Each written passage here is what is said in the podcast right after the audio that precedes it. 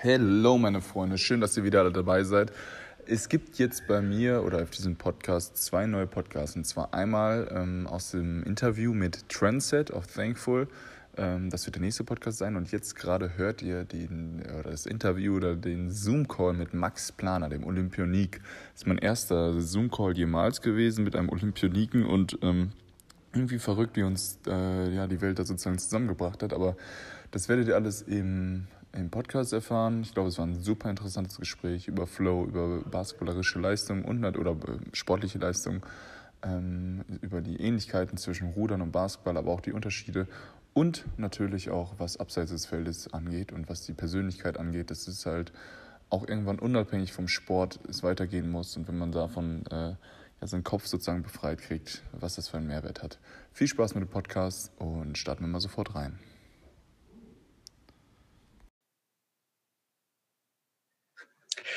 Herzlich willkommen im Gamechanger Podcast. Heute wieder mit einer spannenden Gastfolge.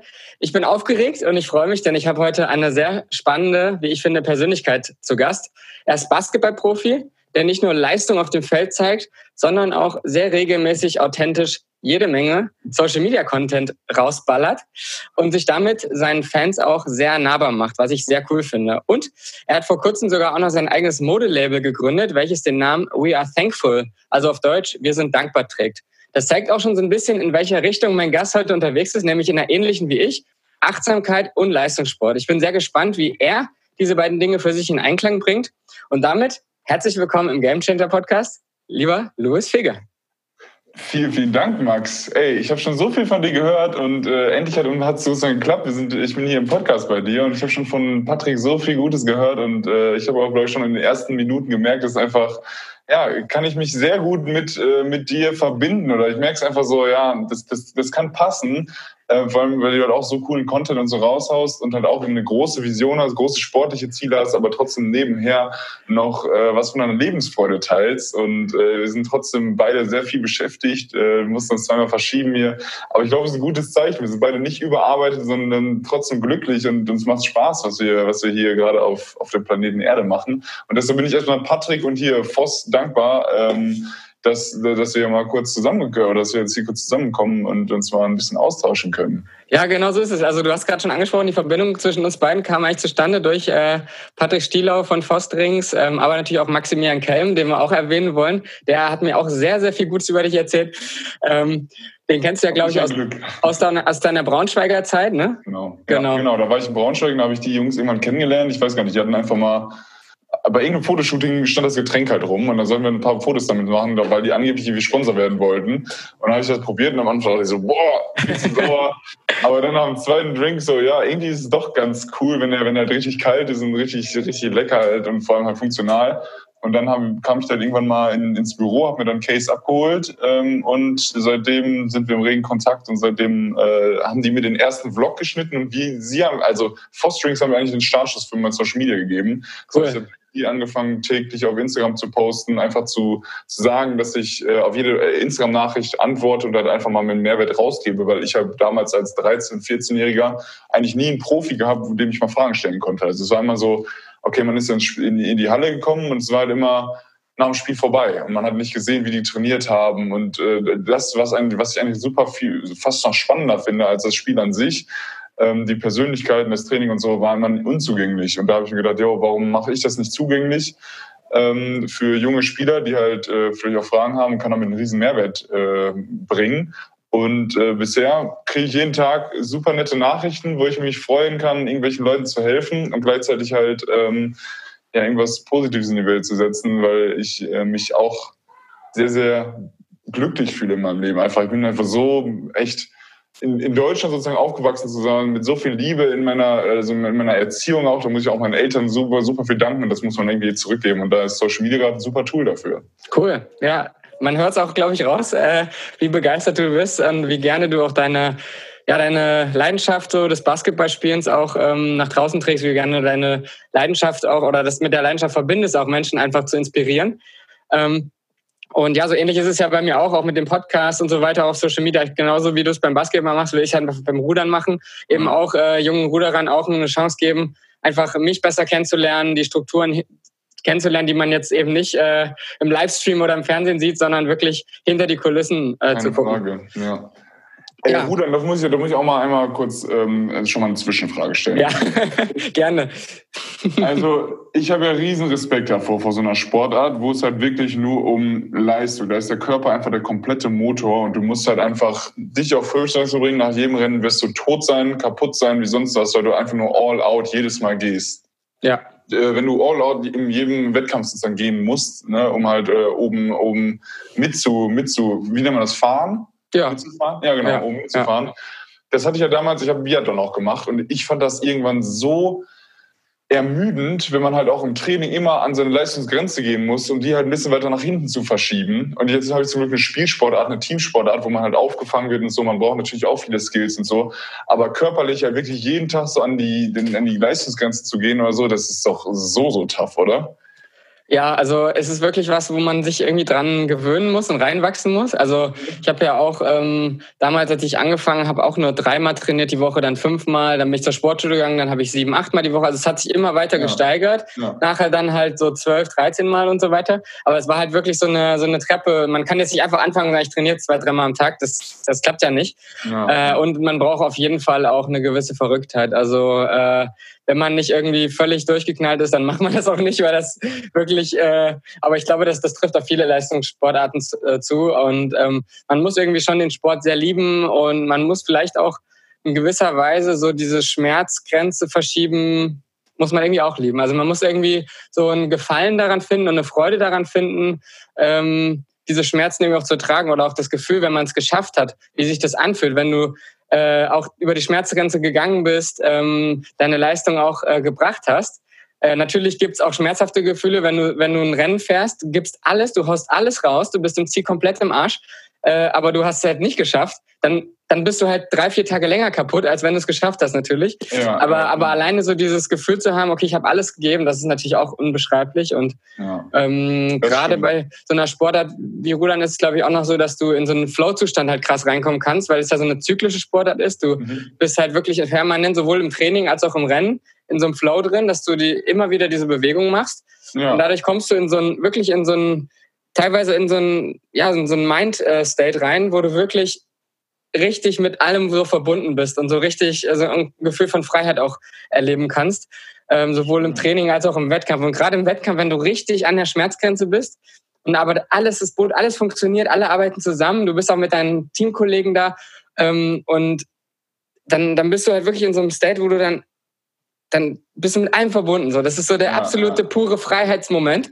So, das kann man sich wahrscheinlich schwer vorstellen, aber weil es alle, alle denken so, hey, kurz eigentlich, vorm Tod und wir, ja. können dann, wir können dann noch Glück empfinden. Genau, also du, du brennt halt alles, aber irgendwie ist es trotzdem also cool. Ja, aber klar über die Jahre, ne, ich mache jetzt seit 15 Jahren Leistungssport, ähm, merke ich schon so, dass ich zum Beispiel manchmal würde mir vielleicht ähm, eine Regenerationseinheit mehr geben, als jetzt nochmal drauf zu hauen. Ne? Also ja, ich merke jetzt schon so, es gibt Wochen, wo ich mich echt frischer fühle, es gibt Wochen, wo ich mich nicht mehr so frisch fühle. Ähm, aber wir haben halt hier so einen Trainings, ja, Block eigentlich oder wir haben ein gemeinsames Training hier mit der großen Gruppe und da sagst du ja auch nicht, heute bin ich mal nicht da oder heute mache ich mal individuell, sondern du ziehst dann schon mit durch.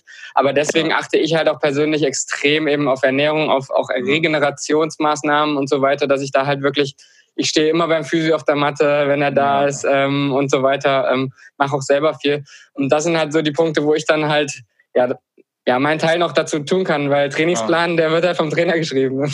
Ja, genau, den, den hast du nicht im Griff, ne? Ja, genau. Was du meinst. Da, ja. Mit diesem, mit diesem vor allem ins Ziel kommen, finde ich super interessant, weil ich habe halt auch beim Biathlon, wenn man da ins Ziel kam, man ist ja auch in letzter letzte Runde kann man auch all out gehen, weil du halt nicht mehr so wirklich nochmal schießen musst. Das heißt, du musst den Puls nicht nochmal runterfahren. Mhm. Dann kommst du halt ins Ziel und bist halt auch komplett fertig, liegst dann im Schnee, weil du halt echt gefühlt keine zehn Meter mehr weitergefahren kannst. Der ganze Körper ist blau. Also es geht ja von den Armen in die Beine, alle ganze Körper ist blau und dann am besten gewinnt man halt, dann ist halt alles gut. Ne? Aber wenn man, äh, wenn man trotzdem dann halt ganz, ganz egal, wie das Ergebnis auch ist, hatte ich manchmal das Gefühl so, yo, ich habe einfach mein Bestes gegeben, weil das, das ist halt so eine, das ist so eine Sportart, wo du dann einfach sagen kannst, yo, ich habe alles reingeworfen, alle, jede, jede letztes Körnchen, also jede, jedes Energiekörnchen. Und dann kann ich mir auch wirklich nicht so viel vorwerfen. Und dann ist das Ergebnis natürlich schön, wenn man gewonnen hat. Aber wenn man halt sozusagen dann verloren hat, ist es trotzdem so, ja, im Endeffekt, okay, mein Gott, ging, ging halt nicht besser, muss ich halt mehr trainieren, damit ich ein besseres Ergebnis im Endeffekt habe irgendwann mal. Ne? Aber es ist halt schon so ein zufriedenstellendes Gefühl irgendwie, ne? Ist das denn beim Basketball, würdest du sagen, sogar ein bisschen anders dran, wenn du so vielleicht dann nach dem Spiel gar nicht weißt, hätte ich jetzt noch mehr, einen Punkt mehr machen können oder also wie, wie ist es da? Das würde mich jetzt mal sehr interessieren. Ja, also Spielsport ist, ist komplett anders. Ja. Ich hatte im Basketball vielleicht drei, vier Spiele, wo ich dachte so, boah, noch zwei Spielminuten hätte ich nicht mehr überlebt. Das gab es in meiner ganzen Karriere vielleicht zwei, dreimal. Also es war immer schon so der, der Fitte, der Fitteste, aber es ist so, ähm, wie soll man das erklären? Es spielen noch so viele andere Faktoren mit rein. Du bist nicht mal, du bist nicht nur für dich selbst verantwortlich. Also im Endeffekt weißt du ja auch nicht, wann du zum Beispiel ausgewechselt werden wirst. Mhm. Und dann kann es auch mal sein, dass du eine Verteidigung vielleicht nicht 1000 Prozent gibst, weil du denkst, du musst noch zehn weitere spielen. Aber genau dann wechselt dich dein Trainer aus und denkst so, pff, ja, eigentlich könnte jetzt noch im Feld stehen und ich fühle mich gerade eigentlich erst locker, so in dem Sinne. Mhm. Aber manchmal passiert es dann auch, dass du zwei, dreimal richtig Gas gibst und dann auf einmal äh, in der Offensive kriegst du den Ball, bist aber komplett blau und schießt halt äh, in, ins Nirgendwo, weil du halt komplett gar keine Power mehr hast und dachtest ja. so, okay, ja, ich habe jetzt eigentlich schon acht Minuten gespielt, eigentlich müsste ich jetzt langsam mal wieder eine Pause kriegen,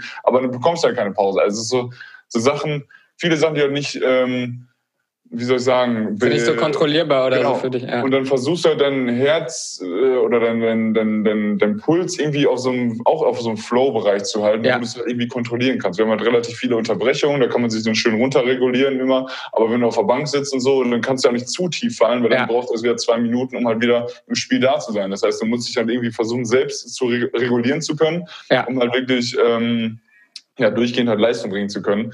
Aber es ist halt nie so ein All-Out, All-Out-Ding. Also das ist irgendwie, natürlich fühlt man sich nach dem Spiel auch, vor allem mit Blessuren und so, du hast halt auch überall blaue Flecken und ähm, Pferdeküsse und da stehst du auf und kommst gar nicht aus dem Bett raus, weil du nur mit einem Bein humpelst. Aber äh, das sind dann halt andere Schmerzen, die halt nicht so mit, mit diesem kardiovaskulären System, wie man es ja so schön nennt, äh, vergleichen kann irgendwie, ne? Ich finde ich ganz interessant, was du gesagt hast, auch mit dem Flow-Zustand und auch mit diesem Level so an ja, Anspannung eigentlich dann auch, was man halten ja. muss, was nicht zu hoch gehen darf, aber auch nicht zu tief. Äh, hast du da bestimmte Rituale oder bestimmte Sachen, die du dann machst, um das halt gut im, im, ja, im Flow zu kriegen? So? Ja, die Atmung ist eigentlich super mhm. entscheidend. Ne? Man kann halt, ähm, klar kennt man das, dass man wenn man sozusagen richtig low ist und sich gar nicht so gut fühlt, dass man einfach, wenn man sozusagen aggressiv atmet nur und sich schon so in Attack-Modus atmet, ist, ist man auf einmal bereit und steht dann so auf der Matte und hat so große Augen und was auch immer. Ne? Das heißt, auch auf der Bank, wenn man, erstmal muss man natürlich klarkommen, wenn man richtig fertig ist vom Spiel, dann muss man versuchen, sich irgendwie hoch zu atmen und wieder halt auf, auf das Spielniveau zu kommen. Und genauso ist es, wenn du halt richtig aufgeregt bist, 4000 Leute in der Halle und keine Ahnung was, äh, jetzt geht's los und du, du, du wirst halt eingewechselt und sitzt auf dem einen Wechsel links und denkst okay, jetzt geht's um Niveau ist und was auch immer. Du wirst eingewechselt und bist aber halt noch noch komplett elektrisiert, weil du halt äh, die ganze, das Ganze drumherum sozusagen wahrnimmst. Da musst du halt sozusagen durch, durch Atmen halt auch runteratmen. Das heißt, du, mhm. du versuchst eigentlich möglichst langsam zu atmen, um dich halt ein bisschen runter zu regulieren und zu entspannen und halt, halt da eher in den Flow zu kommen, als over the top zu sein und halt mhm. zu viel zu wollen, äh, ist halt auch immer so ein schwieriger Punkt im Basketball. Ne? Dann landest du schnell zwei, drei Fouls, wirfst den Ball zu weit, ähm, bist unkonzentriert im Kopf, machst mal einen Fehlpass oder so. Kann ja alles schnell passieren, wenn du halt ein bisschen zu viel willst auch. Ne? Ja, es ist äh, schon was anderes, also mehr, mehr äußere Einflüsse, würde ich mal sagen, als beim Rudern. Ja. Beim Rudern hast du dann so äußere Einflüsse, vielleicht mal irgendwie eine Welle oder so, die rüber schwappt, von einem Motorboot, ja. was vorbeifährt oder so, was nicht aufgepasst hat. Ähm, aber du hast jetzt halt nicht so mega krass die Zuschauer, die wie in so einer Halle, wie in so einem Hexenkessel dann da drauf gehen. Äh, ja. Oder vielleicht auch so durch natürlich eine Kontaktsportart habt ihr ja natürlich auch noch mehr, vielleicht auch mal ein Gerangel mit dem Gegenspieler oder sowas. Das ja, genau. kann dann ja. ja alles irgendwie so ein bisschen, ja. Also Vor ich glaube, ist ja doch so, wie, also du hast ja so viel Kommunikation da drin. Du hast ja so, ich meine, bei euch, äh, du bist Achter, oder? Achter, oder Vierer, Vier. Zweier, ja. Genau, ja, ja. Eigentlich macht ihr auch alles. Ja. Beim, beim, Achter ist ja richtig, richtig Teamwork mit einem Steuermann vorne dran, der dann auch äh, Takt gibt und so. Ne? Und da ist es ja, okay, im Endeffekt habt ihr trotzdem auch nur eine einseitige Kommunikation von ihm aus. Ja. Und bei uns ist es ja, ich rede mit meinen Mitspielern am, äh, ich rede mit meinen Gegenspielern und laber denen irgendwas an der Backe. Genauso labern die Gegenspieler mir was an die Backe. Schiedsrichter äh, kommen rein, labern mit dir. Fans rufen alle, alles verschiedene, es passieren verschiedene Situationen. Also auch noch so viel soziale Kommunikation halt dazu, die auch noch ablenken kann, wenn man dann auch nicht äh, irgendwie ne, fokussiert ist oder was auch immer. Da muss halt auch jeder seinen Weg finden, was halt auch super interessant ist eigentlich. Das muss ich gerade schmunzeln, weil so würde man ja auch immer gerne mal hören, was so zwischen den Gegenspielern so geredet wird. Äh, ich finde es halt ganz interessant, dass beim Fußball man das gerade mal so ein bisschen ab und zu mal hört jetzt, dadurch, dass gerade keine Zuschauer am Stadion ja. sind. Äh, was wird bei euch da so geredet? Kommt drauf an, ne? Also ähm, kommt wirklich drauf an. Manchmal ja. mit ein paar Kumpels fragt man jetzt kurz so, hey, alles gut, ja, alles gut. Ach so, okay. Wenn du ja. mit dem als Auswahlmann, Auswahlmannschaft gespielt hast, aber sonst kann es auch genauso sein, du hast eine Sache einfach Trash so, Talk. You will, yeah, you will not score again. Like, try me, try me again. Yeah, come on, try me again. So, äh, und dann nimmt er irgendeinen wilden Wurf und so, ja, yeah, I told you, weißt du, so, und laberst dem halt irgendwie zu da. Ja, und okay. halt so ein bisschen ein paar Spielchen halt auch zu spielen. Mhm. Ähm, Aber wo, wo wir gerade bei Geisterspielen sind, wie ist es denn bei euch? Habt, wurde eure Saison eigentlich abgebrochen? Und, ja. Wir ja. waren halt Tabellenerster und unsere Saison wurde abgebrochen. Also wir waren sowieso weit vorne weg. Und dann haben sie halt gesagt, okay, die ersten beiden steigen sofort aus ohne Playoffs. Ähm, der zweite hatte aber finanzielle Probleme und konnte nicht aufsteigen. Und in der ersten Liga war es sowieso relativ passend, weil die hatten ein Team zu wenig. Letztes Jahr konnte wieder der zweite nicht aufsteigen, weil die auch zu wenig Geld hatten für die erste Liga, weil die erste Liga hat einfach so ähm, krasse ähm, äh, Voraussetzungen hatte. Die hatten halt irgendwie Mindestetat und so weiter und das konnte halt die, die beiden Aufsteiger zweimal nicht sozusagen einhalten. Dafür mhm. sind wir jetzt aber hochgerutscht. Es ist keiner von oben abgestiegen, von daher sind die Ligen jetzt wieder beide voll und äh, vollzählig und äh, ja, Erstliga ist jetzt 18 heute und jetzt sind wir halt aufgestiegen. Also cool. Wir sind aufgestiegen. Die erste Liga hat dann noch in einer Bubble in einem Turnier gespielt, auch die Deutsche Meisterschaft noch ausgespielt. Das hat der Alba Berlin gewonnen. Mhm. War aber auch nicht dasselbe, ne? aber es war mhm. auch schon interessant halt zu schauen. Jetzt in der NBA ist ja richtig krass, die haben ja auch einen riesen Court da aufgebaut und haben halt auch eine, spielen jetzt auch die Meisterschaft aus, mhm. ähm, aber halt auch alles ohne Zuschauer. Ne? Also. Wie, weißt du schon, wie es bei euch jetzt weitergeht? Also habt ihr so eine Ansetzung, wann die Liga wieder losgeht dann? Äh, vermutlich erst November. Normalerweise startet die so September. Im September wird wahrscheinlich jetzt auch schon der Pokal ausgespielt werden, also sozusagen der DFB-Pokal für Basketball. Aha. Ähm, und wir als Aufsteiger dürfen aber noch nicht teilnehmen. Wir werden dann halt erst mit der Saison im November oder so anfangen. Ja. Hat, das, hat, irgendwelche, hat Corona irgendwelche Auswirkungen auf, oder Covid-19 irgendwelche Auswirkungen auf, äh, aufs Rudern? Ja, Sport? klar. Also ähm, bei uns wurde ja für diese Saison im Prinzip auch alles, alles ja, Olympia wurde abgesagt, es wurden alle Weltcups abgesagt, Olympia-Nachqualifikation wurde abgesagt. Ähm, und jetzt wurde halt die Europameisterschaft, die wäre, glaube ich, im Mai, Juni gewesen, die wurde jetzt ja. halt auf Oktober geschoben und die ist jetzt immer noch, äh, die steht noch in Planung, dass die stattfinden soll. Okay. Äh, in Polen. Mhm. Und darauf bereiten wir uns jetzt halt gerade vor. Dadurch haben wir jetzt halt ein, mal noch ein Ziel, worauf wir gerade hinarbeiten. Ja. Ansonsten würde es halt erst nächstes Jahr irgendwie Mai, April, Mai weitergehen. Ja. Deshalb, äh, ja. Gibt es halt ähm, auch irgendwie so ein Ligensystem in Deutschland oder ist es halt nur eigentlich nur Nationalmannschaften und alles andere im Prinzip gibt es eigentlich nur Nationalmannschaft. Ähm, klar gibt es auch noch so Wettkämpfe ähm, für Jugend und Nachwuchs. Da gibt es dann, gibt's dann teilweise so regionale Wettkämpfe einfach, mhm. ähm, aber dann eben da auch so Quali-Wettkämpfe dann auch für die Jugendnationalmannschaften und so weiter und so fort. Deutsche Meisterschaften, deutsche Jahrgangsmeisterschaften. Und dann gibt es noch eine Ruder-Bundesliga. Ähm, das ist aber eher so ein bisschen losgelöst vom richtigen Leistungssport in Anführungsstrichen. Mhm. Also äh, da sind viele ehemalige Leistungssportler dabei, aber das ist was ganz anderes. Also wir fahren ja 2000 Meter. Das heißt, wir ja. machen ja wirklich auch Ausdauersport. Und ja. ähm, bei dieser Ruder-Bundesliga, da fahren die nur Achter und 350 Meter.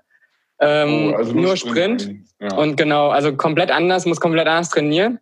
Und dadurch soll es halt auch immer spannend sein, ne? weil es halt gerade im Achter ähm, ist es dann so, dann sind so die Abstände sowieso schon ein bisschen enger und dann beim Sprint erst recht und dann sind dann halt immer so, teilweise kommen die dann wirklich so ins Ziel, dass der, dass der äh, Schiri erstmal sagen muss, okay, ähm, Zielfotoentscheidung, erstmal gucken, ja, ähm, dann wird das so ein bisschen aufgearbeitet noch mit Musik. Also zuschauerfreundlich ist es auf jeden Fall. Also es ist viel cooler so für einen Zuschauer, der jetzt wirklich ja. an der Strecke steht, sich das anzugucken. Ähm, aber es ist nicht so jetzt ähm, ja leistungsbezogen, sage ich mal. Ne? Das ist mehr so ein bisschen freizeitmäßig. Ähm, ähm, will natürlich jetzt keinem zu nahe treten, der hier zuhört und Ruder-Bundesliga macht, aber ich glaube, ihr wisst, wie ich es meine. Klar, ähm, jetzt zwei, dreimal am Tag trainieren ähm, ist da halt zumindest nicht, nicht so nötig. Ja. Ähm, aber auch spannend, dass bei euch im November äh, weitergehen soll. Ich drücke auf jeden Fall die Daumen.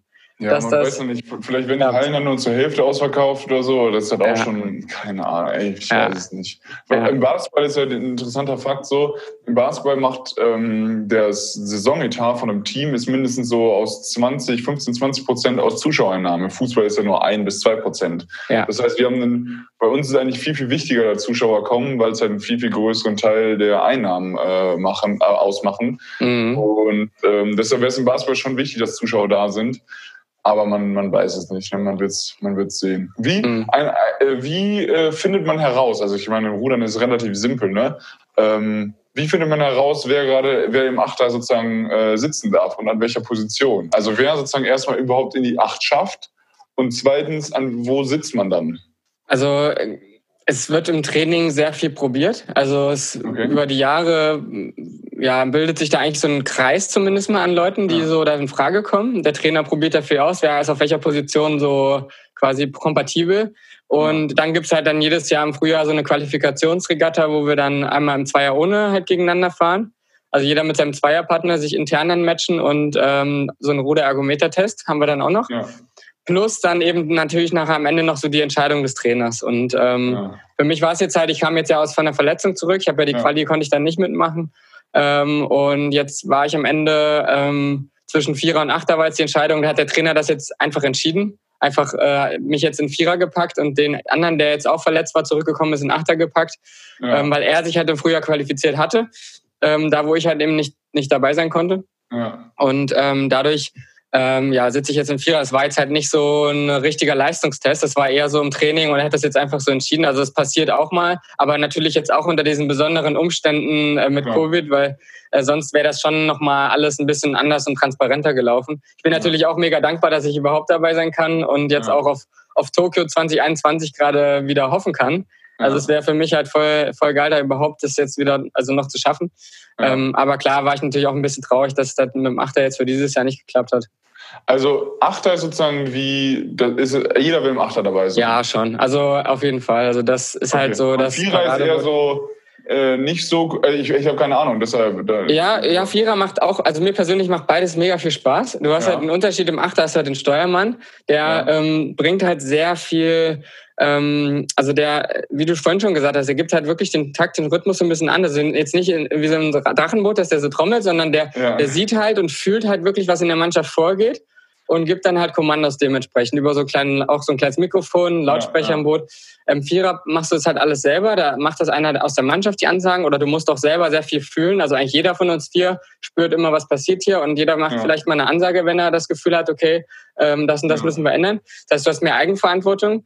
Ähm, aber das, ähm, ja, das, was halt im internationalen Vergleich schwieriger macht für den Vierer, ist eben, dass der Achter, dadurch, dass der durch Deutschland durch diese Deutschland-Achter-Tradition immer mit den stärksten Leuten besetzt wird, Hm, okay. ähm, ist der natürlich immer sehr konkurrenzfähig international, weil viele packen halt ähm, auch ihre besten Leute zum Beispiel in den Vierer oder in den Zweier, weil die anderen Länder haben halt keinen diesen deutschen Keine Achter nicht. So. Achter in dem Sinne. Ja, genau, das auch. Oder halt nicht die Priorisierung, dass sie sagen, okay, ähm, wir müssen unbedingt den Achter und den Rest ist nicht so wichtig, Okay. sondern das ist halt in Deutschland sehr stringent so. Andere Nationen, die wechseln da immer mal so ein bisschen rum und gucken, okay, da guckt halt immer der Trainer so, okay, was ist dieses Jahr, ja, äh, ja. wo, so und im Vierer, wenn du dann die acht besten Leute im Acht hast und dann kommt der Vierer und du fährst dann gegen die vier besten aus einem anderen Land, äh, aus einer anderen großen Rudernation, ist es viel schwerer natürlich die zu schlagen und äh, da mithalten zu können. Ähm, weil natürlich die Leistungsdichte halt auch extrem ist. Und äh, deswegen ist halt ein Vierer immer ein bisschen undankbarer, weil du dir halt auch genauso natürlich den Arsch aufreißt, genauso viel ackerst ähm, und sehr, sehr akribisch arbeitest. Und dann bist du vielleicht zum Beispiel auch happy, wenn du es einfach ins Finale schaffst unter die besten sechs. Und der Ja. Achter ähm, ist nur happy, wenn er gewinnt, so ungefähr. Ah, und, okay. Ne, und äh, das heißt, es ist halt, ist halt was anderes. Aber ich Ja. bin halt in meinen letzten Jahren, ich bin immer seit 2013 immer eigentlich so hin und her geswitcht zwischen Achter Ja, und ja. Vierer. Ähm, und habe halt sowohl halt Erfolge im Achter mit Weltmeistertitel und so weiter gefeiert, aber eben auch im Vierer auch gute Rennen, wo wir Fünfter bei der WM geworden sind, Dritter bei der Europameisterschaft, Weltcup Ja. Dritter und so. Aber da eben auch viele heftige Niederlagen, wie zum Beispiel bei. Olympia, wo wir dann Zwölfter geworden sind. Das war natürlich Ja. dann, äh, da ärgerst du dich natürlich dann schwarz, wenn du weißt, Ja. du bist ganz knapp am Achter vorbeigeschrammt, da reinzukommen, fährst dann Vierer. Ja. legst den Schalter um und sagst, okay, egal, jetzt es geht, das Hier und Jetzt zählt, was, was jetzt ja. passiert ist, ist wurscht. Ähm, konzentrierst dich jetzt auf die Aufgabe und trotzdem klappt es dann nicht. Ist natürlich ja. dann, der ärgert sich natürlich dann. Aber verstehe, ähm, verstehe, ja. das, das ist so ein bisschen so ein kleiner Hintergrund für dich, so ähm, super wichtig, ja. Wie das so für den Achter ist, ja. Aber euer Ziel oder dein Ziel ist wahrscheinlich jetzt dann mit deiner Mannschaft äh, den Klassenerhalt erstmal Genau, Klassenhalt. Ähm, ja. Aber ich glaube, wir haben ein gutes Team und äh, wir haben einen sehr, sehr guten Trainer, der halt richtig, also der Trainer spielt eine richtig coole Philosophie, die im Moment im modernen Basketball halt einfach wirklich Sinn macht. Und ähm, vielleicht können wir dann auch ein bisschen überraschen. Also das ist auch ein bisschen mhm. Ziel, dass wir da vielleicht ein, zwei Siege mehr als erhofft ähm, ja, holen. Und vielleicht ja, zu verlieren habt ihr ja nicht so viel, ne? Als neuer ja, genau. Newcomer in der Liga.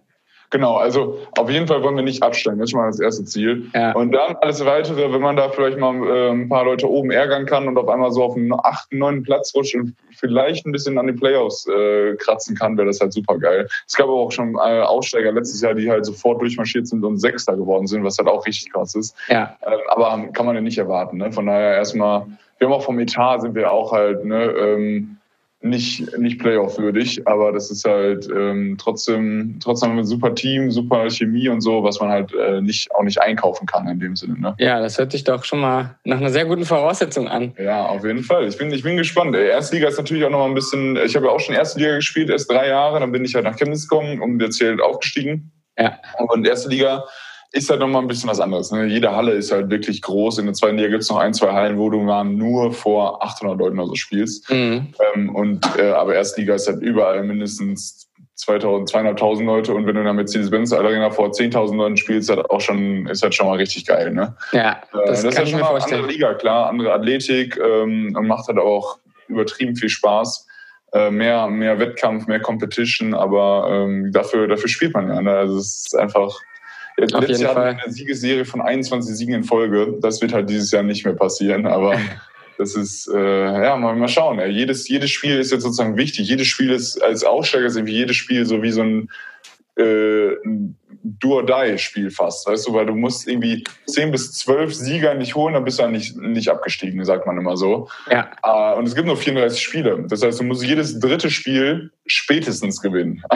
Ja. so, okay, ja, äh, wenn du am Anfang mal auf einmal ähm, die ersten drei unglücklich verlierst, denkst du schon so, oh, okay, das nächste müssen wir auf jeden Fall schon Dann entsteht schon Druck, Zeit. ne? Ja, ja genau. Ja. Aber ähm, ja, ich glaube, wir sind da, wir sind da ganz gut gewappnet und ich freue mich auf jeden Fall drauf. Das äh, hört sich auf jeden Fall so an und ich drücke dir, wie gesagt, die Daumen. Ähm, wir nochmal ganz kurz zurück so ein bisschen in ja. deine Kindheit, weil du hast ja gerade eben schon am Anfang ähm, etwas ausführlicher darüber gesprochen, dass du ja auch mal Biathlon gemacht hast. Mhm. Ähm, so, wenn ich das richtig vorher recherchiert habe, hast du ja auch dann eine Zeit lang Biathlon und Basketball beides gleichzeitig gemacht. Genau. Ähm, genau. Wie, ähm, wie kam dann die Ausschlag, also was war dann die ausschlaggebende Entscheidung, warum du dann zum Basketball gekommen bist? Ja, ich habe halt, ich habe Biathlon immer bei meinen Großeltern gemacht im Sauerland. Das heißt, ich bin jedes Wochenende dahin gefahren und irgendwann war es halt so, Basketball, ich bin halt vom Basketballspiel zum Biathlon-Wettkampf oder vom Biathlon-Wettkampf zum Basketballspielen, habe manchmal beides an einem Tag gemacht. So, dass halt mit, mit zwölf ging das gerade noch so, weißt du, aber wenn ja. du jetzt im Nachhinein, wenn ich überlege, so, das hat niemand anders gemacht, das ist einfach verrückt, so. Ja. Ähm, und dann musste ich mich halt immer entscheiden. Manchmal war ich halt, ähm, die Saison war halt auch immer die Wintersaison, war halt eben genau das Gleiche. Und dann musste ich halt immer meinen, meinen äh, Trainer absagen und sagen, so, nee, ich komme jetzt nicht, weil äh, ich habe jetzt hier einen deutschen Schülercup. So. Und dann sagen ja. wir, äh, wie, du kommst jetzt nicht, wir spielen hier um eine deutsche Meisterschaft. Und dann habe ich sozusagen im Winter mal, im Februar dann halt ähm, äh, den, den deutschen Schülercup gewonnen oder im März war das und dann halt sofort äh, im, im Mai dann den, äh, die U14 deutsche Meisterschaft. Also wir hatten auch ein richtig gutes Team äh, im Basketball und das ist halt so ein, keine Ahnung, das war halt immer für die Trainer immer unverständlich, aber für mich war es halt okay. Beides war noch, war ich noch beide, in beidem gut drin. Und dann mhm. äh, kam halt irgendwann die Entscheidung so im Biathlon, ja, ich müsste jetzt eigentlich aufs äh, Internat gehen, weil dann äh, nur mit Basketballtraining in einer, in einer Konditionssportart geht's halt eigentlich auch nicht. Ne? Also Basketball ist auch schon sehr, brauchst einen Grundlagen Ausdauer, klar, aber ist halt komplett anders als Biathlon. Ja. Ähm, ich habe immer mein Gewehr in Paderborn gehabt, das heißt, ich konnte äh, ohne wirklich zu schießen halt Trockenanschläge, nennt man das halt ohne Munition sozusagen, habe ich mit fünf Punkte auf, auf der Wand gemalt und habe dann halt in meinem Zimmer aus einem Meter Entfernung gezielt. Äh, und es ist so, klappt schon auch mit U12, U13 und mit Talent dazu, aber irgendwann musst du halt äh, dich entscheiden, ob du aufs Internat gehst oder nicht. Und dann äh, war aber auf Basketball war ich sehr gut, kam in eine Auswahlmannschaft und dachte so, okay, ähm, macht mir einfach ein bisschen mehr Spaß, obwohl ich halt im Biathlon sozusagen zu der Zeit in meinem Jahrgang der Beste war, mhm. habe ich mich dann trotzdem für Basketball entschieden, obwohl ich da halt noch nicht wusste, ob ich der Beste bin und war auch in meinem Jahrgang immer noch nicht der Beste, auf keinen Fall, aber ähm, war im Endeffekt doch der richtige Weg, ähm, weil es halt Teamsport lag mir vielleicht ein bisschen mehr und halt dieses durchgehende ans Limit äh, also durchgehend ans Limit zu gehen, war irgendwie auch vielleicht äh, in dem Moment ne, nicht zu anstrengend, sondern ich, ich hätte das auch durchgezogen. Aber dann halt aufs Internat zu gehen und das zu machen, mit 12, 13 Jahren irgendwo drei Stunden wegzufahren, das, das hätte ich, glaube ich, nicht gepackt. Mhm. Ja, macht Sinn. Ich habe ja damals auch, äh, ich habe Fußball gespielt. Mit fünf habe ich angefangen mit Fußball. Ja. Und dann mit zehn halt, äh, zehn, elf dann zum Rudern. Ja. Und habe dann auch so ein paar Monate beides. Aber als dann die Wettkämpfe angefangen haben, wenn du dann am Wochenende das Spiel hast oder du fährst halt auf eine Regatta, wo du zelten bist. Du kann, da, ich konnte nicht mal beides machen. Ich musste ja, sogar ja. dann, und da konntest du, hast du entweder deine Mitspieler äh, sitzen gelassen oder halt die, mit denen du in einem Boot saßt. Ne? Und äh, genau. da musste ich mich dann auch äh, entscheiden. Und ja. ich würde sagen, ich war jetzt in beiden nicht der Talentierteste, aber beim Fußball war es schon so, dass die da auch ähm, am Ende auch die Trainer schon, schon so ein bisschen traurig waren, dass ich da gegangen bin. Vielleicht hätte das noch was werden können, aber ähm, natürlich jetzt, also nicht, ich vermute mal auch nicht in Nationalmannschaftsniveau rein. Deswegen ja, ja. bin ich auch happy, dass ich mich so entschieden habe nachher. Also ja. ähnlich, ähnlich wie bei dir. Man weiß nie, you never know, ne? Man weiß nie, was Auf jeden Fall. Will. Also im Biathlon ist es halt schon so, dass es super schwierig ist, wie halt ja, fast alle Olympiasportler in Deutschland, muss man auch mal, kann man auch mal drüber reden. Äh, du gewinnst Olympiagold, du kriegst 20.000 von der Sporthilfe und trainierst vier Jahre dafür. So, also es stimmt irgendwie die Relation nicht so. Weißt du, ihr, ihr trainiert dreimal am Tag und äh, es gibt genug Sportarten, also in Deutschland auch nur zwei, drei Sportarten, mit denen man richtig, äh, oder richtig Geld verdienen kann, oder seinen Lebensunterhalt verdienen kann. Mhm. Und da denke ich halt so, boah, in China wird da, wenn du Olympiagold äh, kriegst, du, kriegst ein Haus und kriegst noch, weiß ich nicht, wie viel Geld. Und in Deutschland halt nur, nur in Anführungszeichen 20.000 von der Sporthilfe. Natürlich will man jetzt auch unterstützen und so. Es gibt halt auch andere Programme, das finde ich ja auch schon, das bessert sich auch in Deutschland jetzt. Aber da denke ich so, wow, äh, im Biathlon schafft es vielleicht auch nur Magdalena ein, Neuner, eine aus einer Million, die jetzt sozusagen ausgesorgt hat am Ende. Oder ein Ole einer Björn da ein. Aber es sind auch nicht so viele, die danach sagen können, so, jo, nee, ich gehe auch nicht mehr zum Zoll oder gehe auch nicht mehr zur äh, Grenzpolizei, sondern äh, ich war halt sozusagen Sportler mein Leben lang und äh, kann die Füße hochlegen. Da gibt es halt in anderen Sportarten mehr schon von, obwohl sie im Endeffekt genau den gleichen Trainingsumfang hatten und genau das gleiche Talent ja. nur halt in einer anderen Sportart. Also auf jeden Fall. Ja, das ist eine Frage, mit der ich mich schon sehr viel beschäftigt habe. Auf mich kommen auch sehr viel, immer noch sehr viele Leute zu, die sagen, oh, ähm, Mensch, ey, Rudern und Fußball, ne, ich Fußball immer im Fernsehen, ihr nicht und so und so. Ich habe da auch in meiner Bachelorarbeit drüber recherchiert auch und so und es ist halt einfach, ja. gerade Fußball äh, ist halt auch wirklich, die haben einfach vieles richtig gemacht. Ja, die haben echt äh, mit Werbung auf dem Trikot schon ähm, damals dann in den 70ern und so weiter, ähm, die haben sich immer weiter abgesetzt von anderen Sportarten ja. und haben sich so eine Art Monopolstellung in Deutschland aufgebaut. Und ähm, da kann man halt aus einer Randsportart einfach nur sagen, Chapeau, habt ihr gut gemacht und sich irgendwie versuchen, ein Beispiel dran zu nehmen. Und ja. gerade jetzt, was ich dann jetzt oder was wir beide eigentlich machen, du auch mit deinem Podcast und, ähm, und hast ja auch einen Podcast, ja. machst auch Social Media, ähm, so viel und dass man die eigene Sportart mal ein bisschen pusht, so, weil da ist auch so eine gewisse Trägheit einfach da in diesen Sportarten, ja. Ähm, dass das einfach so, dass irgendwie da nicht so klar. Ich meine, Basketball wird ja auch übertragen, auch äh, ich glaube ähm, wo ist Telekom, äh, kam, kam, das doch auch immer, oder? Genau, Magenta Sport gibt es ja, das genau. jetzt halt. Ja. Und halt ein, ein Spiel die Woche auf Sport 1. Ja. Also zumindest. Es ist zumindest ein bisschen, ein bisschen was und es wird sich bemüht, dass da was übertragen wird. Bei uns ja, ist es eher ja. so die Kurve runtergegangen in den letzten Jahren. Es wurde zwischenzeitlich wurden, ich glaube so vor zehn, 15 Jahren wurden so äh, auf Eurosport wurden alle Weltcups bei uns übertragen, das ganze Wochenende. Ja. Jetzt gar nicht mehr, null. Ne? Eurosport wurde von Discovery gekauft, Rudern wurde als erstes mit rausgekickt. Ähm, also die Tendenz geht gerade bei uns eher so ins, ja. Andererseits wird es auch gestreamt zum Glück jetzt. Ne? Man kann alles online gucken. Also die richtigen Ruderfanatiker können es online gucken, aber du gewinnst natürlich keine neuen Zuschauer, wenn du es nicht irgendwo zeigst, wo jemand zufällig reinseppt. Genau, verstehe ich hundertprozentig. Also im Basketball ist es halt auch so, ähm, du musst jetzt, eigentlich muss man, wenn man richtig smart ist, so wie die NBA zum Beispiel, die NBA ist in Amerika so groß und macht es einfach richtig smart. Die haben zum Beispiel alle Bildrechte freigegeben. Das heißt, die sagen, yo, jeder, jeder YouTuber darf unsere Bildrechte nehmen, darf sie nur nicht monetarisieren. Mhm. So, und dann Deshalb hat sich jetzt die NBA gegenüber der NFL, davon ist glaube ich auch, weiß ich nicht genau, aber gegenüber der, NBA, äh, der MLB, also der Baseballliga und der Hockeyliga abgesetzt. Und da denke ich mir so, jo, Basketball-Bundesliga Deutschland, warum macht ihr nicht auch alle Bildrechte sozusagen frei zugänglich? Und äh, im Endeffekt geht das alles nur um Aufmerksamkeit. Und ja. wie kriegt man Aufmerksamkeit, indem möglichst viele Bilder und möglichst viele Videos überall verteilt sind? Ja. Und äh, da muss halt jetzt auch die neuen Medien sofort an, an, äh, anhauen. Im Endeffekt habe ich jetzt gut, dass ich jetzt das Auge zum Beispiel für TikTok gehabt habe. Da habe ich jetzt in einem in neun Monaten fast 60.000 Follower jetzt gemacht. Gestern ein Video hochgeladen mit 100.000 Aufrufen, vorgestern ein Video hochgeladen auch mit 100.000 Aufrufen. Das ist so, da ist so eine Aufmerksamkeit, wo man denkt so, wow, okay, krass, da, da kann man noch richtig was holen, da kann man noch richtig Leute abgrasen in dem Sinne, in Anführungszeichen. Mhm. Ähm, aber das, da kann man halt echt vielleicht als Randsportler versuchen, wenn man da einen richtig coolen Auftritt hat, äh, halt Aufmerksamkeit zu generieren und so ein bisschen so ein, sich ein Standing zu erarbeiten. Ja. Äh, und dann äh, mit, mit jeder Aufmerksamkeit kommen auch Sponsoren ne? und dann kann man wiederum das reinvestieren und so weiter und so fort. Also es ist halt ist so ein Zyklus, ne, den einige Ligen sehr, sehr gut genutzt haben. Und äh, ich glaube, die, zum Beispiel Fußball würde niemals diese Rechte abtreten. Warum sagt man nicht einfach, ja, wir, wir, wir probieren das jetzt, wir gehen alles auf Social Media und alle Bildrechte dürfen genommen werden, dürfen halt nur nicht monetarisiert werden und äh, Attacke so in dem Sinne. Ne? Mhm. Kann man im Rudern ja auch machen. Im Rudern könnte man, die Ruder-Nationalmannschaft könnte theoretisch äh, ein Videographer oder zwei Videographer, zwei Cutter, die bei jedem Training und alles mitfilmen und jeden interviewen und dass sie jeden von euch zu einer Comicfigur machen und weißt du, jeden sozusagen cool darstellen mit seinen Persönlichkeiten und den Deutschland-Achter richtig nach vorne bringen auf den sozialen Medien. Und ja. auf einmal hat man eine richtig persönliche Bindung zu jedem Einzelnen da drin, weil ich sehe halt Deutschland-Achter, okay, ja, da fliegen die im Endeffekt die einzige Aufmerksamkeit, die ihr so habt. Man, äh, ihr dreht euch sozusagen um, man sieht den Namen drunter. Okay, das sind die acht Leute, die da drin sitzen und yo, go for gold. So, ne? Ist halt einfach so. Aber im Endeffekt ja. hat, geht keiner auf Instagram und schaut sich die einzelnen Leute an. Aber wenn man die schon von Instagram sieht und weiß, okay, dann und dann fahren die,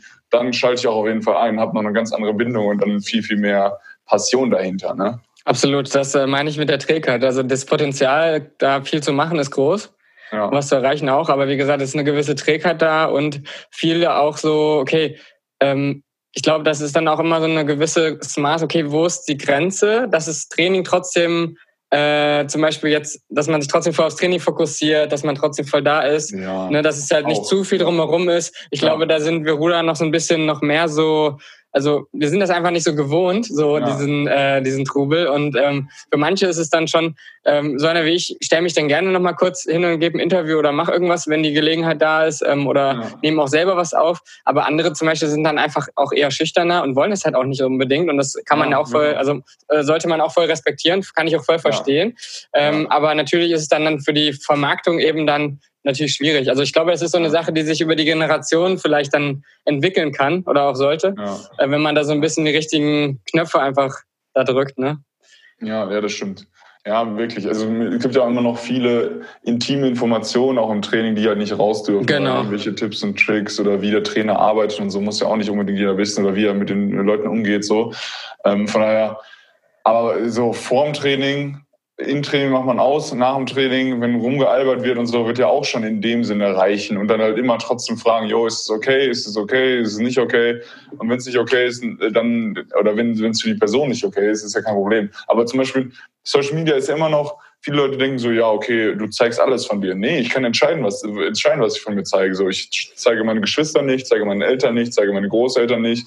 Also ich habe im Endeffekt alle kennen mich, äh, meine Freunde, weil die halt auch Instagram macht so und sonst niemanden. Also ich bin immer noch super, super privat und äh, zeige gefühlt trotzdem nur 15, 20 Prozent meines Lebens in dem Sinne. Ja. Und äh, habe aber trotzdem aus den 15, 20 Prozent hole ich das meiste raus oder versuche so viel, wie ich halt kann, rauszuholen. Ja, aber derjenige, der jetzt sagt, du machst so, also du zeigst alles, das ist halt seine, seine Sichtweise sozusagen, weil ja. er halt vielleicht ein Bild pro Woche postet oder pro Monat und du halt jeden Tag, ist natürlich ja. die Sichtweise von demjenigen dann, dass, als, als würdest du halt alles zeigen. Aber klar, ich meine, dass Social Media nicht alles ist, ich glaube, das ähm, sollte eigentlich jedem bewusst sein. Das finde ich auch nochmal wichtig zu sagen, weil äh, ob es jetzt um Beziehungen geht, ob es um Sport geht, ähm, es ist so wenige, also Leute zeigen wirklich jetzt auch mal wirklich die Rückschläge oder auch mal so die, die, die schwierigen Situationen oder so, sondern es wird ja wirklich viel da einfach sehr positiv dargestellt und gerade auch wenn,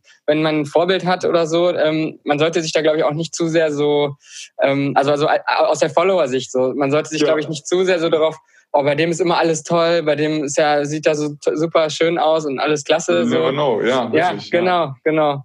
Ähm, Denke ich auch so, ja, keine Ahnung.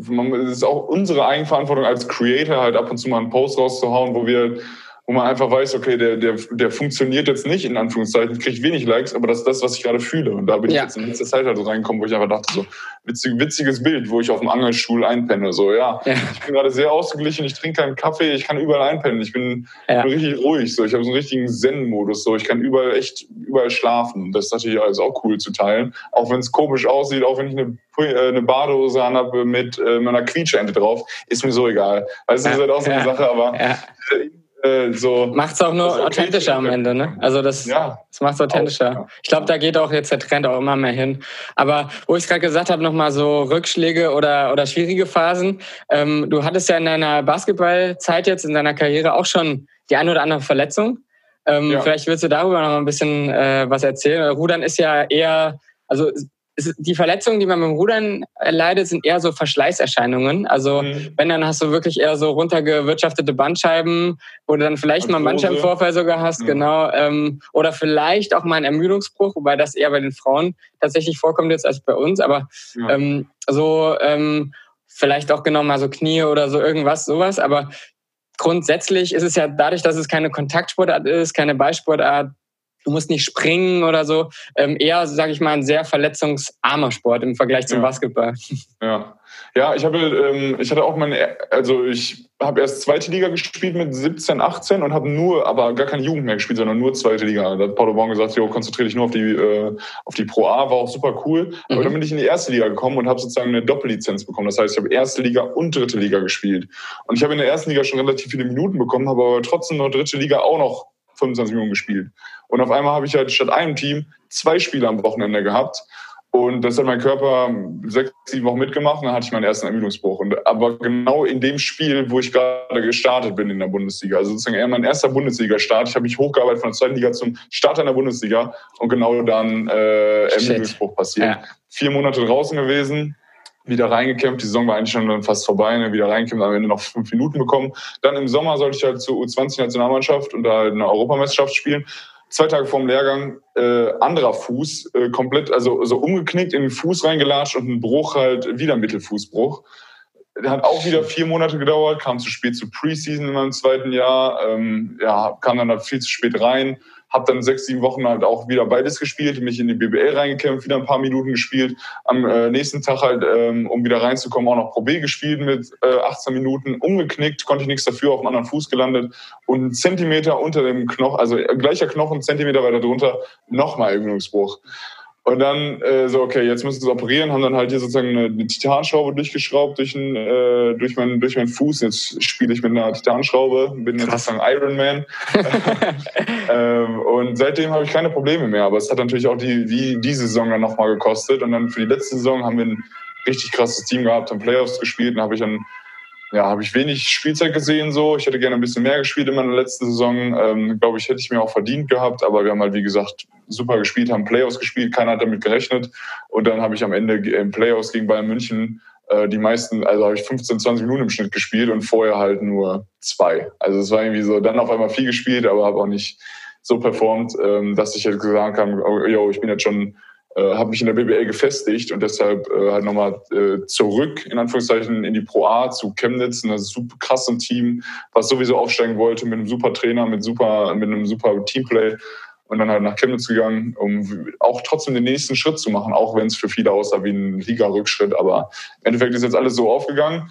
Und was okay. wichtig ist zu den Verletzungen, hm, ich glaube, aus jeder Verletzung habe ich sowas mitgenommen. Am Anfang war ich halt komplett nur auf Basketball gepolt und dann dachte ich so, okay, verletzt, ist nicht so cool. Habe auf einmal mir andere Sachen angeschaut, habe äh, ähm, hab nochmal reflektiert, dass ich in dem Sommer reisen war und habe nochmal geguckt, so, jo, das macht mir richtig Spaß, das will ich nächsten Sommer mal nochmal machen. Dann bin ich im nächsten Sommer dann nochmal reisen gewesen.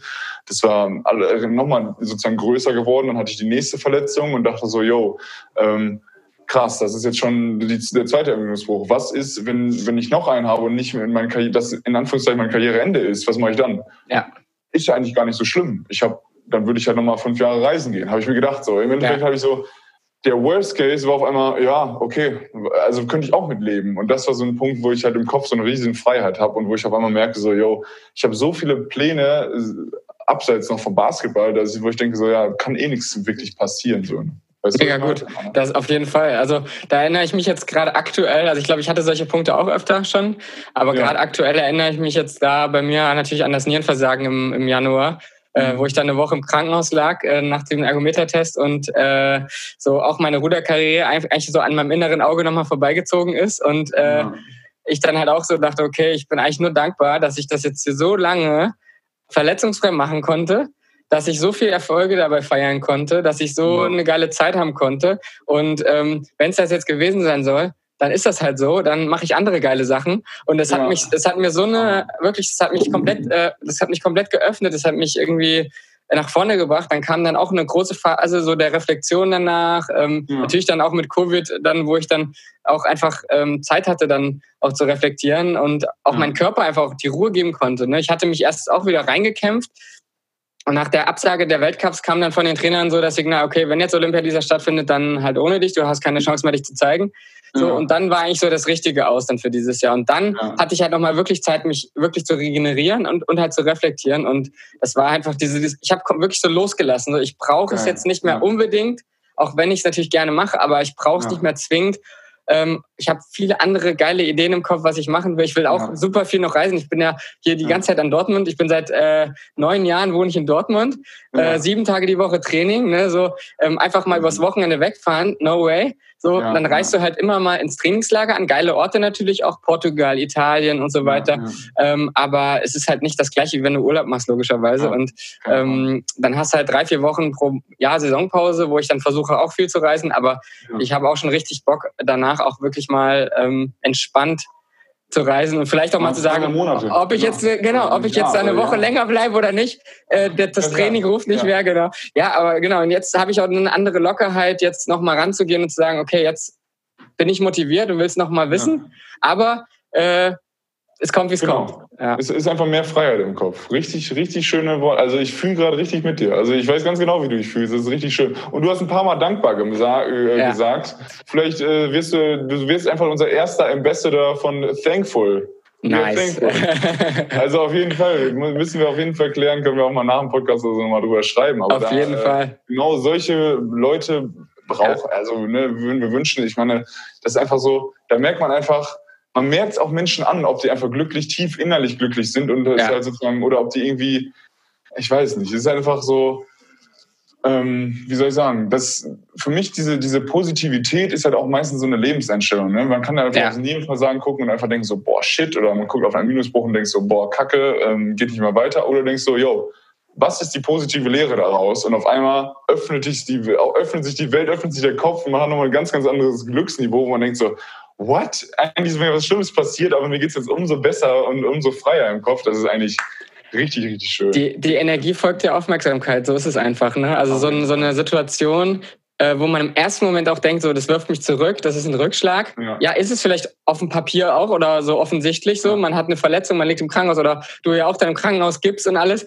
Äh, Schiene rein, Schraube rein. Ähm, aber äh, es ist halt eigentlich alles ist neutral. Also alles hat eine was Gutes und was Schlechtes. Und das habe ich zum Beispiel in Rio ganz krass gelernt, wo ich da so kaputt, wo ich wirklich so im Arsch war. Dann ein Physiotherapeut, äh, Carsten, den, da kommt ja übrigens auch noch ein Podcast, Leute, ähm, cool. der mir dann mit, sich mit mir zweieinhalb Stunden im Olympischen Dorf da in Schatten gesetzt hat und mir erklärt hat, so Max, das Ergebnis ist nicht das Wichtige, die Erfahrung ist das Wichtige. Und die Erfahrung wird dir früher oder später wird dir so viele Erkenntnisse geben, dass du sagst, gut, dass ich das hier so erlebt habe. Und so ja, war es dann am Ende auch. Und äh, das ist halt so das Geile, weil dadurch habe ich auch so ein Vertrauen entwickelt, egal was mir passiert, irgendwann werde ich wissen, wofür es dann am Ende auch mal gut war. Ne? Also, und das, hey, wundervoll, wundervoll. Super. Aber so, so war das bei deinen äh, Verletzungen im Prinzip genau. auch, würdest du sagen. Geil. Ja, also jeder hat mir da was. Und dann bei jeder Verletzung hast du auch mal geguckt, so, okay, ich spiele gerade mit 102 Kilo. Ist das ein bisschen zu viel? Ja. Auf einmal spiele ich jetzt nur noch mit 95 Kilo und fühle mich viel leichter und viel besser.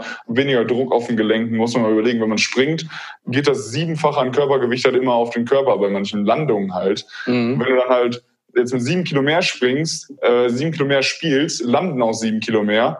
Und sieben Kilo mehr am Landen, äh, also sieben mal sieben sind 50 Kilo mehr, die nochmal auf seinen Körper wiegen, durchgehend, also mit 100, 200 Sprüngen pro Training. Mhm. Das sind so Sachen, klar. Und dann macht man äh, ein bisschen, nimmt man Kuhmilch weg und trinkt nur noch Mandelmilch und Hafermilch und versucht sich mal in der, in der äh, veganen Ernährung, ist jetzt zu so 95 Prozent sozusagen pflanzlich unterwegs und so. Das sind alles so Sachen, auf einmal beschäftigt man sich damit, mit Vorteilen, Nachteilen, reflektiert sich selbst, man guckt so, okay, wie fühle ich mich dabei? Fühle ich mich vitaler? Fühle ich mich niedergeschlagener? Wie fühle ich mich im Training? Soll ich frühstücken, nicht frühstücken?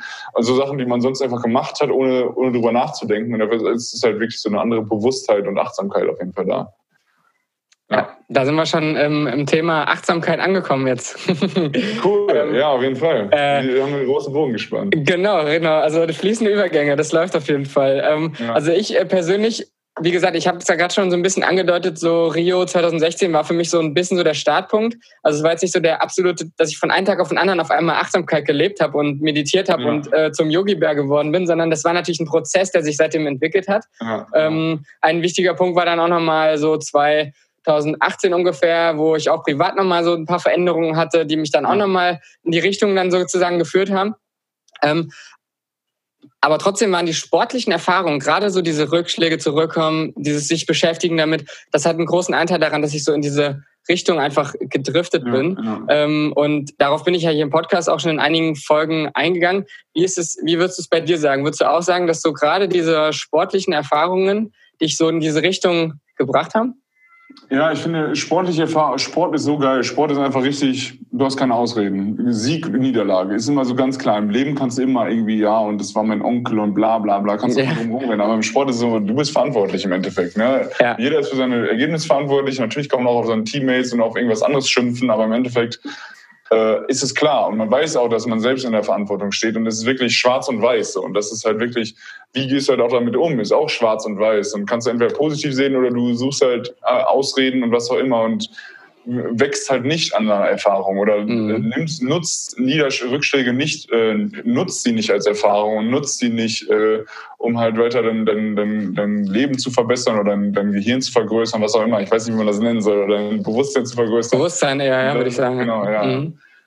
Und das ist so, weiß ich mhm. nicht. Also da muss jeder halt seinen Weg finden und äh, man kennt es, viele Leute oder viele Sportler halt auch sind da irgendwie, oder kommt einem so zumindest so vor, dass sie halt nicht bewusst sind, aber es gibt halt auch ganz viele, die jetzt auch diesen Weg einschlagen und ich finde es ganz cool, dass es halt gerade jetzt dass es cool wird, Sportler oder äh, bewusst zu sein und achtsam zu sein und eben äh, nicht unbedingt ein Lambo zu fahren und ein Steak zu essen. So. Ja, also das ist halt auch genauso der Punkt. Ähm, also ich werde da auch tatsächlich schon öfter darauf angesprochen, ähm, dass ja Leistungssport und Achtsamkeit eigentlich gar nicht zusammenpassen. Das eine ist so Wettbewerb, Konflikt, äh, man definiert sich über Leistung, man ist nur, man fühlt sich vielleicht auch nur gut, wenn man Leistung gebracht hat oder gewonnen hat und so. Und das andere, diese Achtsamkeit, das zieht ja wirklich darauf ab, so dass man einfach gut genug ist, so wie man ist, egal was ja, kommt, ja, dass das Leben, ja. dass das Leben einem nichts Böses will ähm, und dass man halt wirklich nichts leisten muss, nichts Außergewöhnliches leisten muss, sondern okay, alles ist so, so wie ich bin, bin ich gut und alles andere ist Bonus und ich habe Bock auf den Bonus, aber ich muss es nicht. Und ähm, ich habe persönlich ja mir das daher irgendwie so ein bisschen auch zur Mission gemacht, so das Gegenteil so zu beweisen oder anschaulich zu machen. Also dass es schon durchaus möglich ist, so ähm, Leistung zu bringen und wirklich auch ähm, sich zu verbessern und auch ähm, so eine gewisse Akribie und ähm, ja, so, so, ein, so eine Konzentration auch aufzubringen, zu sagen, hey, ich habe, ich will das Ziel erreichen, ähm, aber eben das auf eine achtsame Weise, dass das eben möglich ist. Ähm, und ich hatte auch meinen letzten Gast hier, oder einer meiner letzten Gäste hier war ähm, der Fußballtrainer Glenn Meyer. Und ähm, der ist zum Beispiel auch super achtsam. Also der ist äh, richtig krass weit und der ist in, beim FC Luzern Frauentrainer äh, und bei der deutschen U19-Nationalmannschaft bei den Frauen auch ja. Trainer. Und der hat mir da auch ganz viele Insights gegeben, auch wie er mit den Mädels dann zusammenarbeitet und wie er ja. diese Achtsamkeit, aber den auch diesen Leistungsgedanken in Einklang bringt. Ähm, da würde ich natürlich jetzt gerne mal so wissen, wie deine Haltung so zu diesen beiden Komponenten ist. Würdest du es als sehr noch voneinander weg betrachten oder fließt das bei dir gut ineinander? Ja, pff, äh, Im Endeffekt war es bei, irgendwann war es, kam ich an so einen Punkt, wo ich diese, diesen ganzen Wettkampf, klar bin ich super, ähm, also so ein richtiger Wettkampftyp so im Spiel, aber im Endeffekt, äh, irgendwann habe ich verstanden, dass es eigentlich auch nichts alles, äh, nicht alles ist. Also irgendwann habe ich auch mal gedacht, so, yo, ob ich jetzt gewinne oder verliere, ist eigentlich Peng in dem Sinne. Äh, weil wenn ich, wenn, ich, wenn ich gewinne, kann ich mich freuen, habe einen richtig coolen Sinn. Wenn ich verliere, kann ich was lernen und habe auch ein richtig äh, langfristig ein besseres Leben eigentlich. Und von daher ist es für mich eigentlich, das Leben ist zu einer No-Lose-Situation geworden. Und das mhm. ist halt mhm. irgendwie, das ist das irgendwie. Ist ein cooler Satz. Also kein, kein, gibt, viele reden immer von Win-Win und so weiter, aber ich kann, ich kann nicht mehr verlieren. Und selbst, ich habe mir, klopfen auf Holz, selbst, ich habe auf einmal, verliere alles, sitze im Knast und so weiter und so fort. Selbst dann äh, habe ich mir irgendwann die, also ich habe mir das so zusammengesponnen und dachte so, yo, wenn ich jetzt selbst im Knast bin oder selbst wenn ich gefoltert werden würde, hätte ich trotzdem noch meine Gedanken, die ich mir so spinnen könnte, wie, so, wie ich will. Also ja. selbst das, das, das Tiefste, das Innerste können sie mir nicht nehmen. Und dann denke ich so, mein Gott, ey, dann sitze ich jetzt hier, habe eine Wohnung und habe fließend Wasser und Essen. Und äh, also wenn, äh, wenn man, als ich an diesem Punkt war, wo ich dachte so, wow, ey, selbst wenn ich jetzt gefoltert werde und selbst wenn ich dann sterbe, ich kann mir nichts in meinem Leben vorwerfen, weil ich halt immer, ne, immer, wenn ich jetzt morgen vom Auto überfahren wäre, nochmal auf Holz klopfen, ist ganz schön schlimm. Aber selbst dann würde ich sagen, ja, ich habe mein Leben so gelebt, genau wie ich es wollte, bin super, super glücklich damit. Und das war so ein kompletter Freiheitsmoment, wo ich einfach dachte, so, ja, was soll jetzt noch kommen? Also so eine Unbesiegbarkeit in dem Sinne. Hammer. Wodurch, äh, oder wodurch kam dir diese Erkenntnis? Hat es da irgendwie eine besondere Situation? Ich habe ähm, den täglichen Stoiker gelesen. The Daily Stoic von äh, ähm, einfach so ein zusammen, ich glaube, Ryan Holiday hat den, glaube ich, zusammengeschrieben, mal von verschiedenen römischen Stoikern und da kam halt jeder, von Tag zu Tag hast du so eine Lektion sozusagen, liest du durch, habe ich dreimal durchgelesen, also jedes Jahr sozusagen und immer wieder was Neues gesehen und immer wieder einen neuen Gedankenansatz am Morgen gehabt und auf einmal bist du so, bist du gefühlt Zen. Also das war echt, das war geil. Äh, das habe ich noch nicht gelesen, das muss ich mir mal äh, auf jeden Fall mal reinziehen und an euch ja. da draußen auch, äh, wenn euch das interessiert, ist es auf jeden Fall, glaube ich, ein cooler Buch. In der Biografie hier drunter, unter, unter dem Dings. ja. Perfekt. Aber dann bist du ja praktisch auch ein, äh, ein perfektes Beispiel, dass man durch äh, Achtsamkeit jetzt nicht Leistungseinbußen hat. So, weil äh, das ist halt so der, der Punkt, so dass, ähm, dass, dass man es nicht mehr so zwingend braucht und muss, dass man Erster wird oder gewinnt, ähm, ja. dass das nicht automatisch dazu führt, dass man weniger Motivation hat, es zu schaffen. Weißt du, was ich meine? Ja, ja, auf jeden Fall. Also null. Ich meine, alles, was ich mache, mache ich aus meinem Willen heraus und ich gehe natürlich immer 100 Prozent, aber es ist trotzdem immer mein Wille. Und wenn ich nicht ja. mehr zum Training gehen will oder nicht mehr zum Spiel gehen will, dann wäre es mein Wille zu sagen, ich höre auf mit Basketball. Wäre auch mein Wille. Aber ich will halt ja. auch 100 Prozent geben in dem Sinne. Und von daher ist es für mich nie eine Pflicht. Das Einzige, was ich noch muss in dem Sinne ist, weiß ich nicht, irgendwann muss ich mal sterben. Ich muss essen und Wasser trinken, damit ich noch lebe. Was muss ich sonst noch? Auf Toilette gehen, muss ich auch noch. Also sonst, also das sind Müsstest du nicht. Die, die ich muss, die ich ja. muss, so um ja. zu überleben. Alles andere ist absolut. Bonus. Ja, mega, mega, mega, mega. Ja. Alles gut. Ich muss einmal kurz mal meinem Athletiktrainer schreiben. Der, ja. der macht gerade so ein paar Tests und ich habe gesagt, ich komme so äh, 18, 15, 18, 30, dass ich. Ja, ich habe aber nur noch ein Thema jetzt. Ja, ja super. Weil, ich, ich, äh, ich schnapp mir, schnapp mir jetzt kurz. Frag schon mal die Frage, ich höre dich ja. Okay, dann frag schon mal die Frage. Äh, und zwar ähm, möchte ich natürlich nochmal auf dein Unternehmen, auf dein Startup eingehen, ja. natürlich. Äh, und äh, auf dein Modelabel We Are Thankful. Wir haben ja vorhin äh, im Laufe des Podcasts schon die ein oder andere äh, kleine Schleichwerbung gemacht, beziehungsweise das Ganze schon mal so ein bisschen erwähnt. Ähm, ja. Da bin ich natürlich jetzt sehr interessiert daran, wie du dazu gekommen bist, das zu machen. Ähm, und ja, was so damit, also eigentlich deine Ziele sind mit dem Ganzen.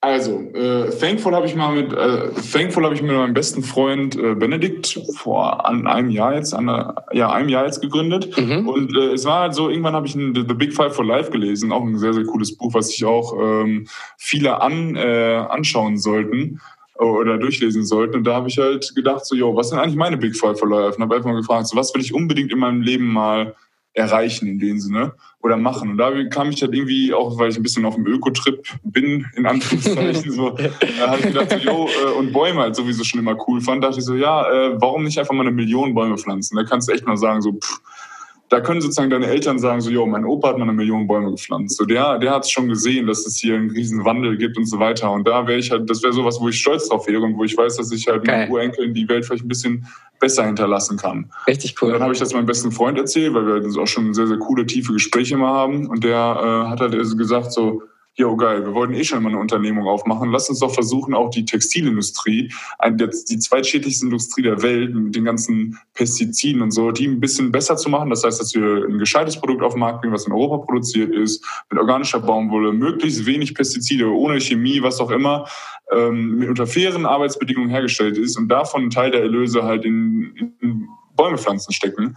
Äh, und das am besten so groß und äh, ja, so groß wie möglich sozusagen aufzuziehen, um halt irgendwann auch äh, ja, oder eine bezahlbare Mode halt auf jeden Fall zu haben. Also so sozusagen ein Unternehmen, was auf Profite verzichtet, auf Marge verzichtet, weil wenn du äh, China-Ware hast, äh, auch wenn du im Primark für oder im Kicken ein T-Shirt für 1,50 kaufst, haben die trotzdem noch eine größere Marge, als wir es haben. Und das ist halt mhm. so pervers und so verrückt und ähm, ja, da ist es halt, äh, da haben wir dann einfach gedacht, so, jo, ziehen wir mal auf und wir, wir beide sind sehr, sehr gesegnet worden mit unserer Erziehung. Wir sind super dankbar für unser Leben und da kam halt sozusagen Thankful als Name mir in den Kopf und ja, so, jo, machen wir sofort.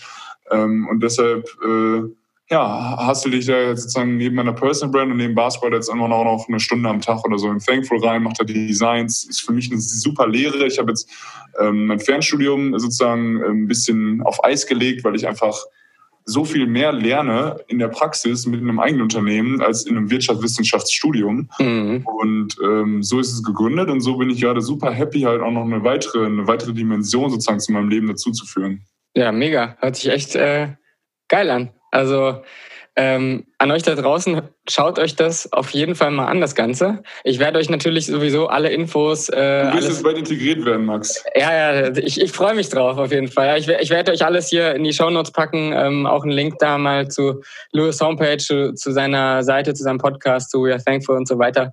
Könnt ihr euch das alles mal in Ruhe auch ähm, im Nachgang anschauen, wenn ihr wollt. Also ja. ich bin auf jeden Fall dafür, guckt euch das auf jeden Fall an. Und wenn ihr ähm, die paar Euros übrig habt, kauft euch da dann mal ein T-Shirt, weil ähm, ja, ihr habt es gerade gehört, äh, ihr könnt den Wald Urwald mit unterstützen und äh, die Welt, also helfen, die Welt zu einem besseren Ort zu machen. Und das ist schon, schon mega. Also, cooles Konzept. Ich drücke euch natürlich damit auch, genauso wie ich dir sportlich die Daumen drücke, natürlich da auch äh, alle Daumen, dass das erfolgreich wird, das Ganze. Dankeschön. Ähm, ich finde, ich habe das auch von Anfang an mitverfolgt. Ich habe das bei dir auf der Seite gesehen, habe sofort ähm, bei We Are Thankful auf Follow geklickt und verfolgt das Geil. seitdem mit. Und ähm, ich finde es einfach mega cool, wie ihr das macht. Und ähm, das hat ein Riesenpotenzial. Und ich glaube, das ja. passt doch einfach gerade wirklich voll in die Zeit rein. Ähm, und in diesem ja, Sinne. Dankbarkeit ist ja so ein, so, ein, äh, so ein Thema, was halt überhaupt jetzt in die Zeit passen sollte. Ne? Wenn man einfach mal ja. nicht nach diesem mehr, weiter, höher, größer schauen soll, sondern dieses mehr, weiter, höher, größer ist schön und gut. Aber wenn man jetzt nicht schon das Glück in diesem Jetzt findet, bringt einem das mehr, weiter, höher nicht so. Wenn du 17 Millionen und vier Porsches in der Garage stehen hast, und da, also jetzt sozusagen kein Glück findest, wirst du damit dann auch kein Glück finden und auch noch mehr haben, weil irgendwer, du, kein Mensch der Welt will nochmal Jeff Bezos, der äh, zu viel Geld hat. Und auch wahrscheinlich der hat genauso viele Probleme und kann nicht. Ne? Also es ja. ist so eine Sache, man muss irgendwie jetzt sein Leben, äh, in seinem Leben jetzt Glück äh, empfinden, sonst ist es einfach ein endloses, endloses Rad. Ja, das ist, dass das Glück nicht an, also dein Lebensglück nicht an Bedingungen geknüpft ist, wie zum Beispiel Sachen im Außen, die du unbedingt brauchst dafür, sondern dass du es einfach ja. jetzt schon spürst und ja. darauf basierend dann einfach ja, dachte war, okay, es kann, es ist jetzt schön, es ist gut so wie es ist, aber ja. ich habe Bock, dass es noch schöner wird. So ja. ähm, und du bist trotzdem glücklich und dankbar und happy, so wie es ist und ähm, machst jetzt was, äh, wo du der Welt äh, was Gutes mit tust. Ähm, Finde ich richtig geil, Hammer. Ähm, und ja, möchte ich an der Stelle auf jeden Fall Danke sagen, Louis, für diesen ich geilen Podcast. Ähm, es hat sehr, Links, ja. sehr, sehr viel Spaß gemacht. Danke, ja, hat mir auch sehr viel Spaß gemacht. Und wir bleiben in Kontakt. Wir bleiben glaube, auf jeden Fall in Kontakt. Machen. Genau. Sehr und, gerne. Äh, ja, danke dir. Danke, danke dir und schönen Gruß an die Ruderwelt. Genau, ihr da draußen, vielen Dank fürs Zuhören. Ähm, mir hat sehr viel Spaß gemacht heute. Ich hoffe euch ja. auch. Und äh, wir hören uns natürlich nächste Woche wieder. Bis dahin. Tschüss. Tschüss. Ciao.